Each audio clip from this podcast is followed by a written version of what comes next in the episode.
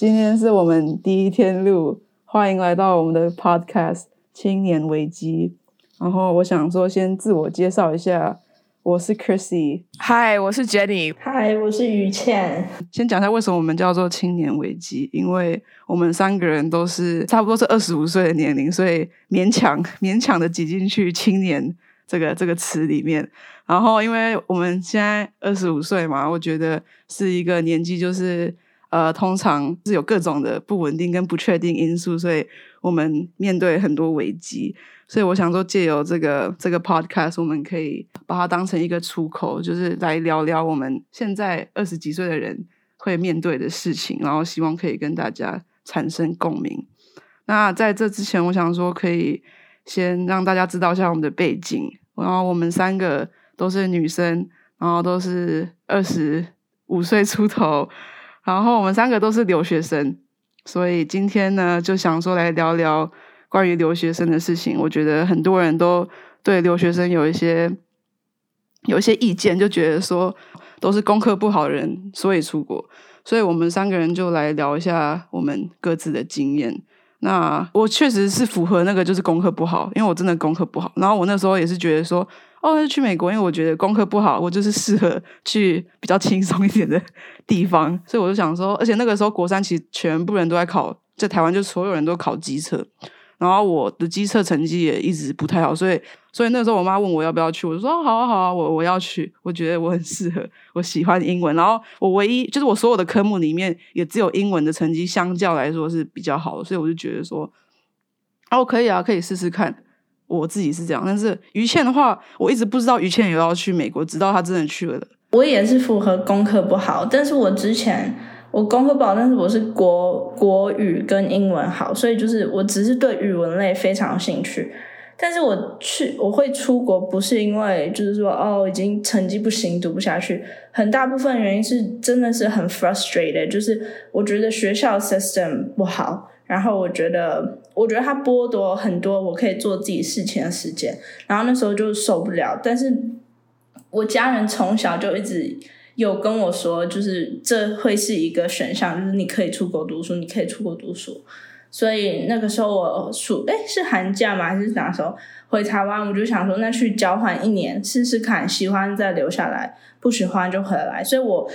我机测我有考，我考完之后我还有去新生报到我的高中，因为第一年交换他是把我放在一个全英文的环境，完全没有亚洲人，所以是一个很。就是你一旦过了那个坎，我就觉得说，那我可以留下来。Jenny，你呢？我在就是大陆，然后是读本地学校，读到两年级，然后之后偷偷爸妈帮我转到国际学校，反正就读到高中毕业，然后呃 gap 了一年之后再来的美国读大学，然后现在是毕业，然后工作第一年这样。那你那时候转学的时候，你爸妈有问你同意，还是他就直接帮你选择？其实那个时候太小了，还不太懂。但是，嗯，也是因为当和当时的就是本地学校因为一些事情闹翻，然后就想说刚好说啊，那就把它换到别的学校。然后因为很小的时候就不太明白说哦，you're gonna 离就你会离开你的。嗯，朋友啊什么的，但其实呢，怎么说？我在读的本地学校就还蛮乱的，所以我并没有特别遗憾说在那边就是失去了朋友，所以到新的地方也还觉得蛮开心的。因为从本地学校换到国际学校，其实作业会少很多，而且就是大家都对你温柔很多。这一集是为了推翻大家的，就是那那个。错误的认知说啊，留学生就是就是功课差，然后搞了半天大家都是功课差才出来的。我们是反而 reinforce 了大家这个想法，这样不行。我有个功课差的结论，不是结论，我的 assumption，我是觉得说，因为因为当时他们要我们读书的情况是很。很不符合人性的，就是正正值想要玩、想要 explore、有很有兴趣的年纪，他们就一直叫我们先把那个放旁边，你先读书，然后也不让我们看课外读物。我当时是真的觉得说，就是我每次都会带课外书要去看，那时候看不了。这一点我很不懂，国内也是，就大大陆也是这样子，就是你不能读课外书，但就是我不明白这有什么不好的，比起不读书的人，就是。读课外书也是一种修炼，不是吗？但我觉得，就就算是读小说，其实也是有帮助的。就是至少你养成一种读书的兴趣。就是我小时候其实也很喜欢读，就那种什么言情小说或怎么样的。但是其实，即使是读小说，你也可以就认识新的字啊，或者就是就是是有帮助的。比起你回家就看电视之类的，还是所所以我不懂他们为什么不让你们看，就不让大家看课外书。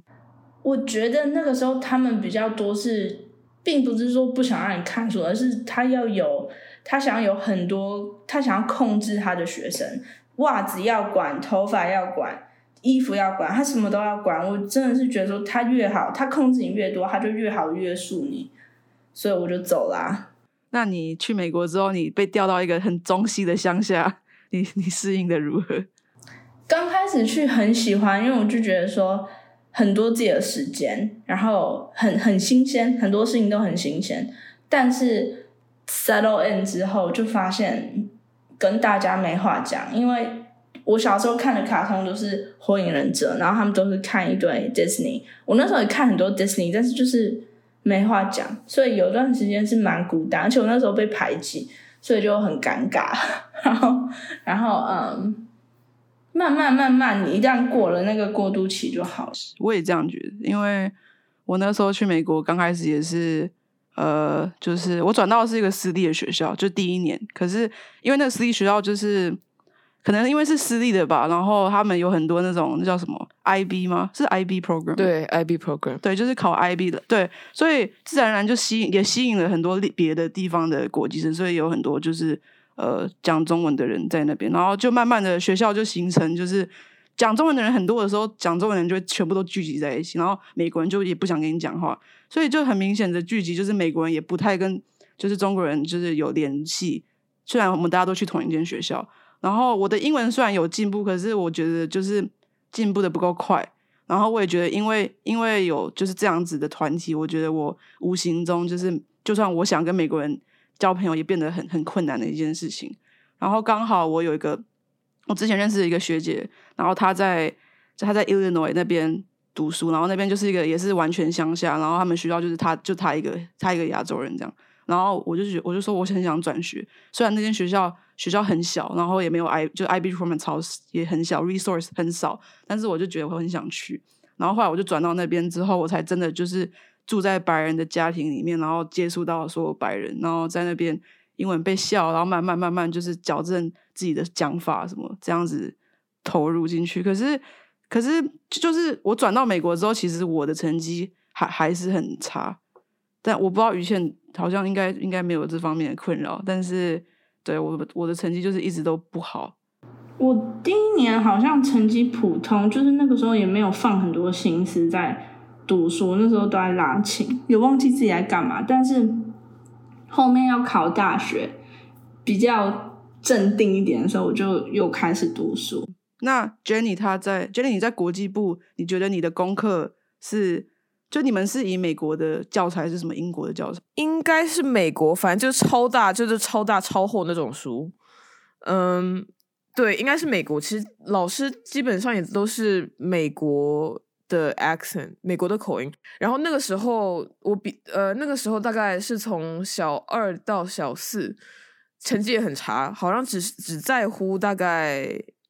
就是我记得中文就每次都很好，因为和外国人比起来，我当然中文会比较好。但是数学就特别差，英文就还好。嗯，然后后来到了就是初中到高中的时候，反正也是有一天突然醒悟，觉得说啊天呐，我要好好读书。然后。凡是就是跟朋友之间的一些 drama，就是觉得说啊，我不能相信任何人，我要开始自己好好读书，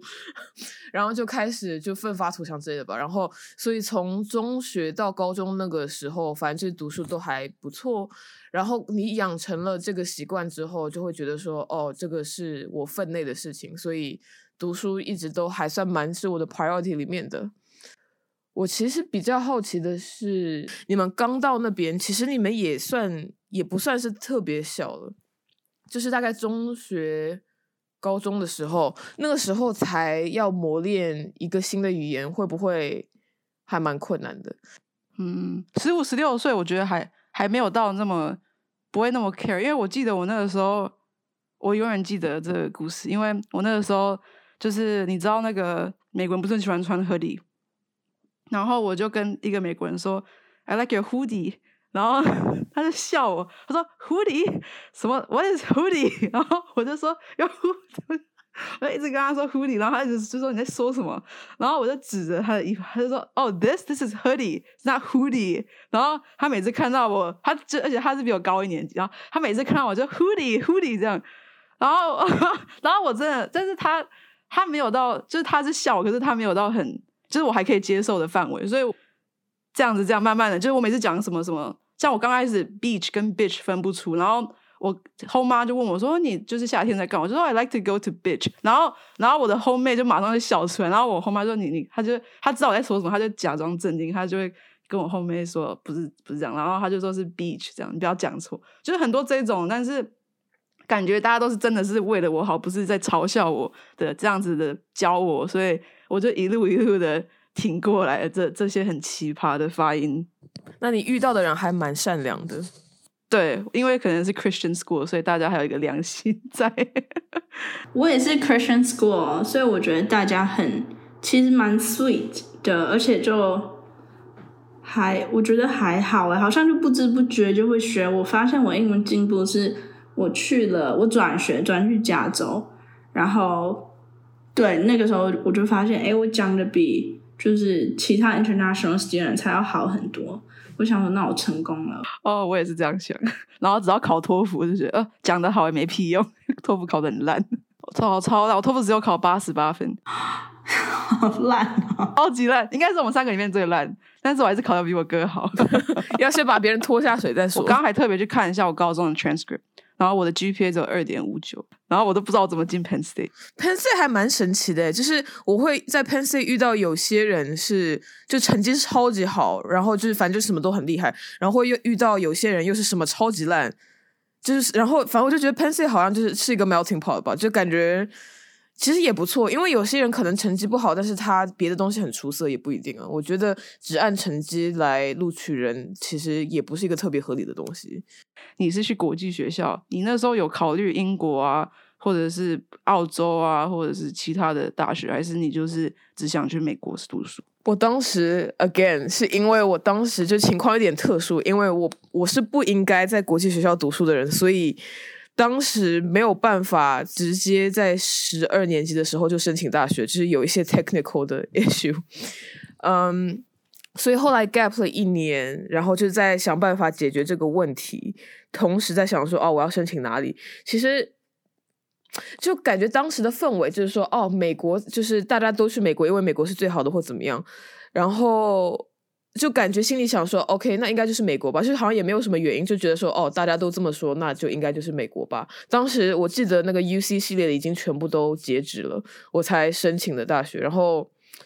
申请了六所吧，然后五所都进了，但是其实我唯一想进的那所没有进。然后，嗯，选 Penn State 也是因为我有一个就从小一起长大的朋友在那边读书，就想说 OK，那就去 Penn State 好了。于谦是进学城，跟大家讲一下。对，我是去学城读书。我那时候是就是是有点像是在选系，因为我知道我想要读 communication，所以我就大概去找一些 communication 比较好的学校，然后。那时候去学城就是一心一意要进 New House，我刚开始没有考进去 New House，成绩不够，所以我是进去之后狂读书，然后才转进去那个学院，所以是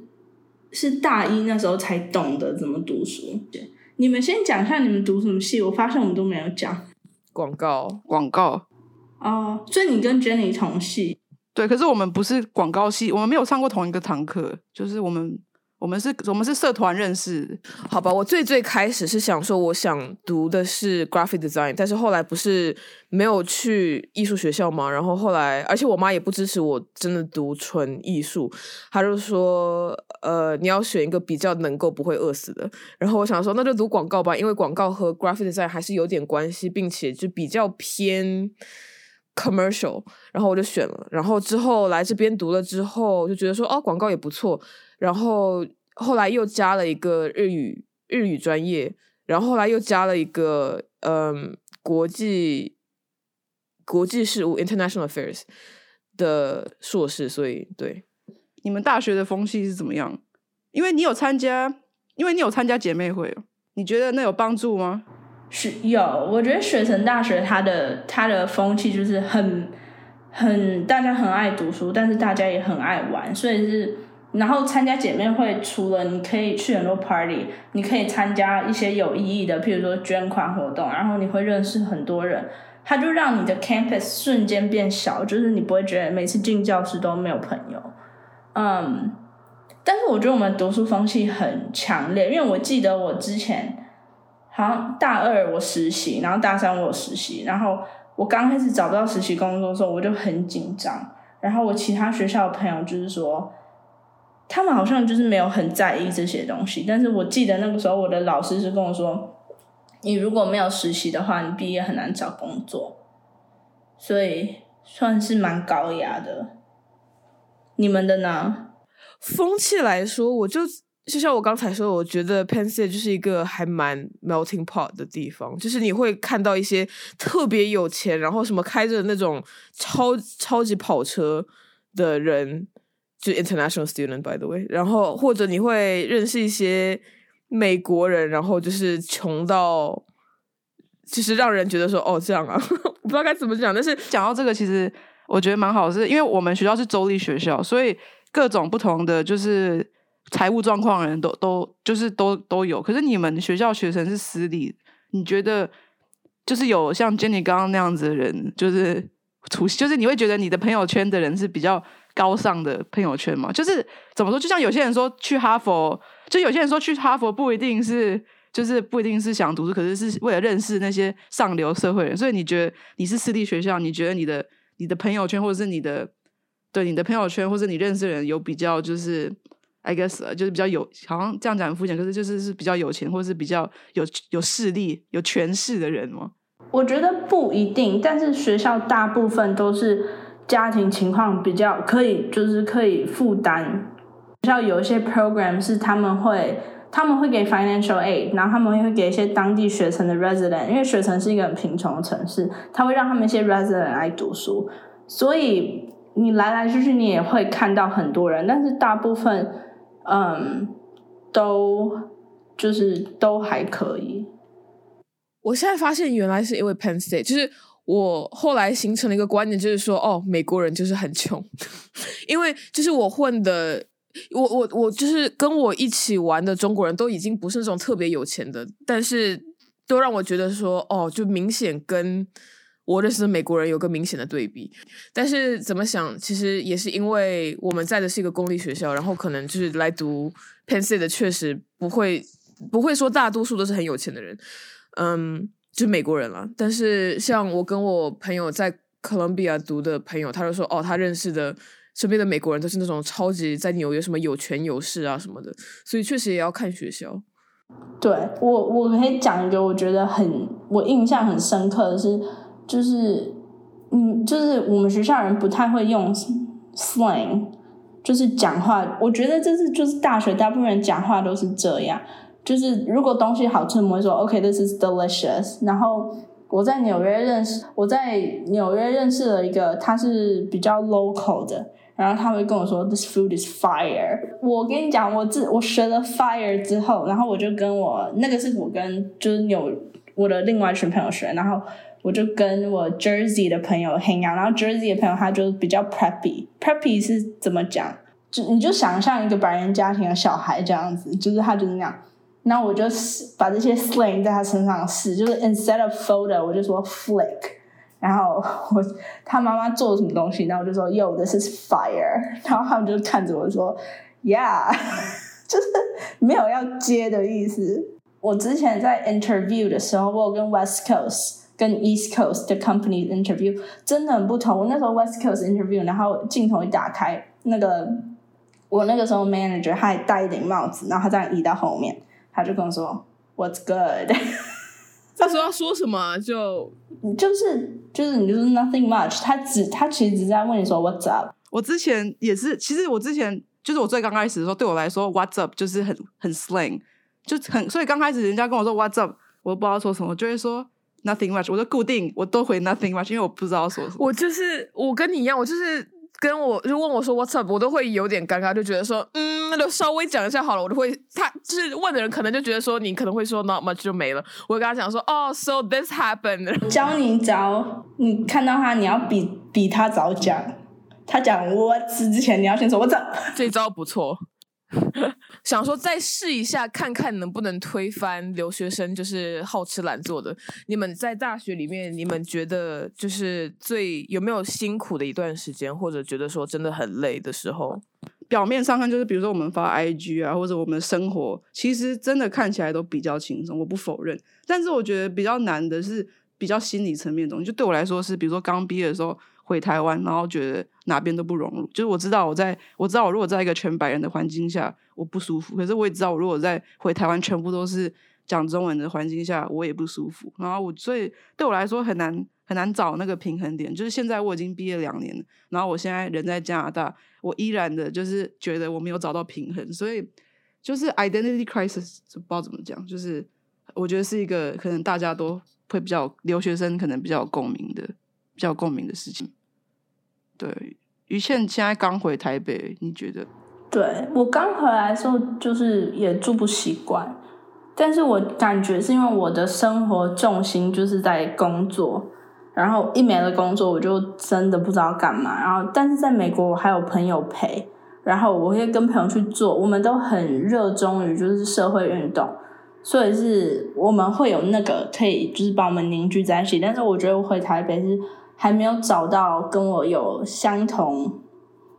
热忱的人，所以就是住不习惯。然后，而且中文你很少讲，有时候就真的会讲不出来。然后我很不喜欢人家一边讲中文一边套英文，所以我又不想要那样，有时候就干脆不讲。我只要问你们在学校时期，就是你们觉得辛苦的是什么？嗯。我我记得，反正有一段时间，就刚才说的，我就硕士在读硕士的那一年，就是感觉特别，嗯，就觉得说选错选错了专业，然后就感觉不得不去每天要去做一些我不想要做的功课啊，或什么样的，嗯，然后有一段时间，真的那一年觉得说感觉都有点抑郁症，然后就会去看。心理医生，然后而且心理医生还很难约，因为可能大家都是心理有点问题。就美国的心理医生真的很难约，因为有太多人是有那种什么自杀倾向的，所以如果你没有严重到那样的话，你连约都很难约的哦。然后，所以我大概约了个一两次，然后每次去，反正就是哭完就觉得说 OK 没事，我可以再重新回去振作。但其实又是你哭完之后又重新进去那个循环，然后又受不了，然后再去哭一次这样。哎，所以有一些东西，我觉得可能就是没有出国人会觉得说啊，留学生看看你们朋友圈就觉得说出去在游山玩水，但其实有很多辛苦的地方是你不会发在 social media 上面给大家看的。哦，我觉得毕业前跟毕业后的辛苦不一样。我觉得毕业前辛苦，你就是你当学生在折磨，你不知道你读这些书能不能带给你什么，然后你会一直跟我啦，我那时候就是一直跟。身边的人就读同系的朋友会比较，我会觉得说他他的作品很好，我做不出来那样，那我要怎么办？就是那个时候，那个时候的痛苦是，你你就不知道你的未来要怎么走。但是毕业后的辛苦，我觉得是你你搬到一个新的城市，然后你你是以外国人的身份去竞争美国的工作，然后嗯。然后我记得常常是过节的时候，你看到身边的同事没有国美国人都回家，我圣诞节就没有请假，我就去，因为我想说这不是我的节日。然后我记得那个时候，有时候那就是我觉得毕业后的辛苦是心理上你会很孤单，真的。我刚也想说，就是毕业之后是另外一个，就是你。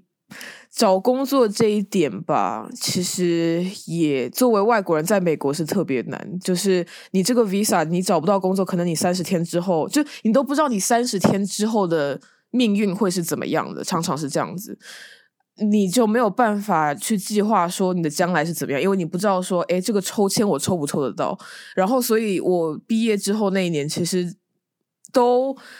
不敢买东西，因为我想说啊，买了这个东西之后，我能不能？够就一年之后就把它扔掉，就会觉得说我不管买什么东西，反正我随时都是准备着要搬家这样子。我我其实相比之下，我觉得在大学的生活真的是特别幸福，因为就每周末或者你下课就可以跟朋友去聚在一起玩啊，或怎么样的。但是毕业之后就真的除了同事，我就是没有办法认识新的人。就是在一个很村的地方来说，首先认认识不到新的人，然后自己本身的朋友也是在世界各地，就会觉得还挺孤单的。就其实身边的朋友基本上都是有留学经验，所以一般不会拿出来说。所以我我好像都没有跟任何人有讲，就从头回忆说哦，一开始是从哪里到哪里，然后到美国，然后什么辛苦的东西什么的。那个于倩有事差不多要走了，我觉得我们今天应该也讲的差不多，所以我们今天就是讲到我们三个人各自留学的生活，然后我们还有面对的困难，所以轻轻的碰到一些点，所以呃，当然还有很多东西没有机会讲，可能下次有机会。再跟大家分享，然后今天是第一次录，所以就请大家多多的多多多，I don't know，包对，请大家多多的包涵一下，谢谢大家，下礼拜见。拜拜。